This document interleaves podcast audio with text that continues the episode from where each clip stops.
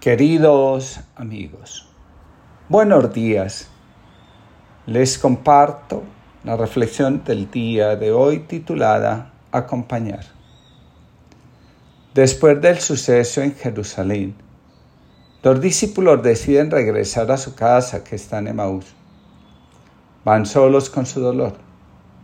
No logran comprender qué sucedió. Mientras van de camino, un desconocido se acerca y les pregunta, de que van conversando. Después de escucharlos, el desconocido toma las escrituras y explica todo lo que hace referencia al Mesías. Cuando llegan a su destino, el desconocido hace ademán de seguir adelante. Lo invitan a cenar con ellos y le piden que bendiga el pan.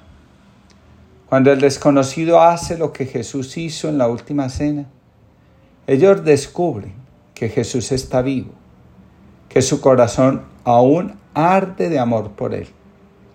Experimentan, de nuevo, que la alegría hace parte de su vida. Regresan a Jerusalén y comparten con el resto de los discípulos lo que sucedió. Mientras escribo estas líneas, siento que el evangelista, al llamar a Jesús desconocido, también quiere dejar la puerta abierta para que pongamos nuestro nombre y nos contemplemos acercándonos al que está solo con su sufrimiento y le preguntemos, ¿qué te sucede? Y después de escucharlo atentamente, le ayudemos a comprender lo que ha acontecido y celebremos con él la presencia de Dios, que como dice el Salmo 41, envías tu luz y tu verdad. Ellas me guían y me conducen hasta tu monte santo, hasta tu morada. El resucitado es el eterno acompañante de los seres que sufren y también es la fuerza que ayuda a conectar de nuevo con la vida, a celebrarla. El sufrimiento y el dolor no son nuestro destino.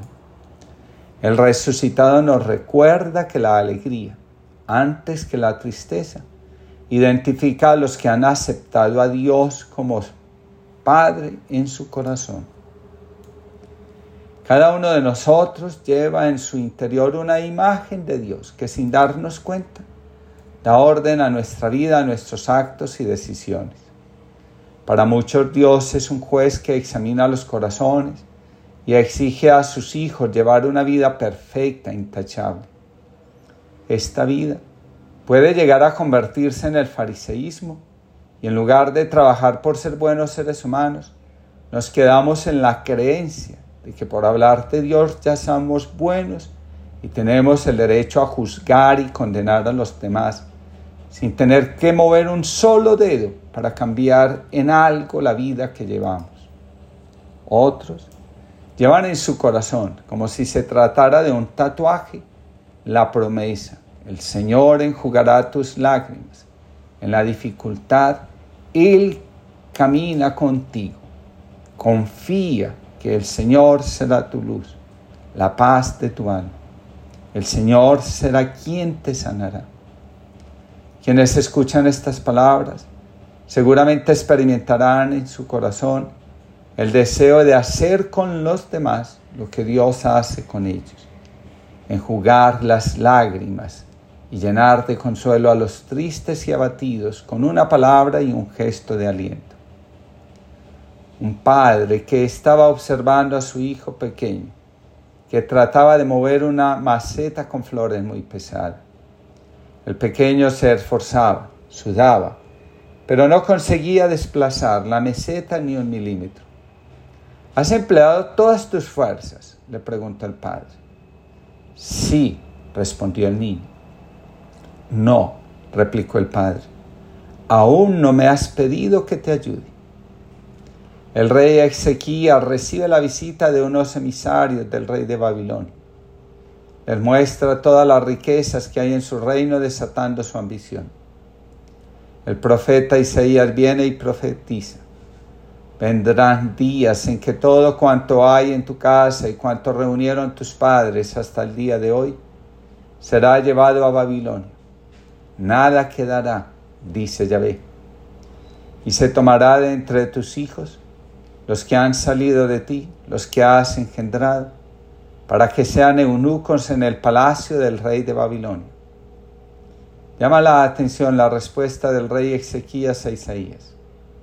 Es buena la palabra de Yahvé que me dices, pues pensaba, con tal que haya paz y seguridad en mis días. El rey no mide las consecuencias de sus palabras. El pueblo es deportado a Babilonia y las profetas de, y las palabras del profeta se hacen una dura realidad. El Señor Dios, al ver cómo estaba su pueblo, dice por medio del profeta Isaías, consuelen, dice Yahvé tu Dios, consuelen a mi pueblo, hablen a Jerusalén, hablen a su corazón y díganle que su jornada ha terminado, que ha sido pagada su culpa. Las decisiones del rey, a causa de su soberbia, recayeron sobre el pueblo, quien sintió el exilio como un castigo de Dios por sus múltiples pecados, por sus equivocaciones. Dios no abandonó a su pueblo en medio del dolor. Envió quien los consolara, quien les ayudara a entender lo que estaba sucediendo que les ayudara a tomar fuerzas para transformar el luto en danza, el llanto en canto, la tristeza en, danza. Sin quien nos acompañe, las probabilidades de que la sombra y la oscuridad se conviertan en los verdaderos guías interiores aumentan y podemos dejar a Dios a un lado si algo nos caracteriza como seres humanos es la capacidad de quedarnos anclados en los recuerdos dolorosos del pasado. A muchos nos cuesta desprendernos del dolor y abrirnos a nuevas posibilidades de comprensión de lo que nos ha sucedido en la vida. La mayoría de las veces las personas eligen encerrarse en el dolor y desarrollar estrategias de protección antes que atreverse a tomar el dolor como punto de partida de algo nuevo. Cuando elegimos vivir en el dolor, en la incertidumbre que éste causa, nos vamos debilitando interiormente y cuando menos nos damos cuenta, la fortaleza interior que nos había caracterizado en otros momentos de la vida desaparece y la debilidad se vuelve la compañera permanente. Siempre podemos evitar que el dolor y el pasado provoquen un tsunami que borre nuestras seguridades, nuestra confianza y el sentido que deseamos dar a nuestra existencia. Para llevar adelante un acompañamiento siempre es necesario partir de la situación actual. Tener en el corazón lo que la persona siente frente a lo que vive es fundamental. La mayoría de las veces el dolor no está en lo que nos sucede, sino en la forma como lo estamos afrontando. Recuerdo a un niño que lloraba inconsolablemente por la pérdida de su mascota. Los adultos alrededor de él se reían y le reprochaban que estuviera triste por un animalito. El niño, convertido ahora en adulto, dice, desde hace años siento que voy por la vida solo con mi dolor la gente me reprocha porque no hablo de lo que me pasa y en mi interior me digo, ¿para qué te burles? El dolor que no se respetó termina convirtiéndose en un silencio que después de unos cuantos años se convierte en aislamiento, enfermedad o desesperanza.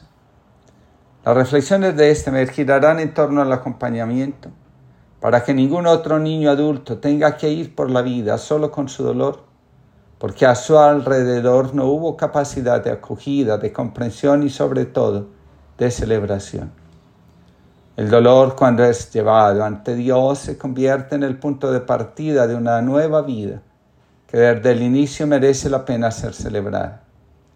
Que al igual que los discípulos de Maús, podamos encontrar a ese desconocido que después de escucharnos nos ayuda a comprendernos y celebra con nosotros la reconexión con la vida la recuperación del fuego interior.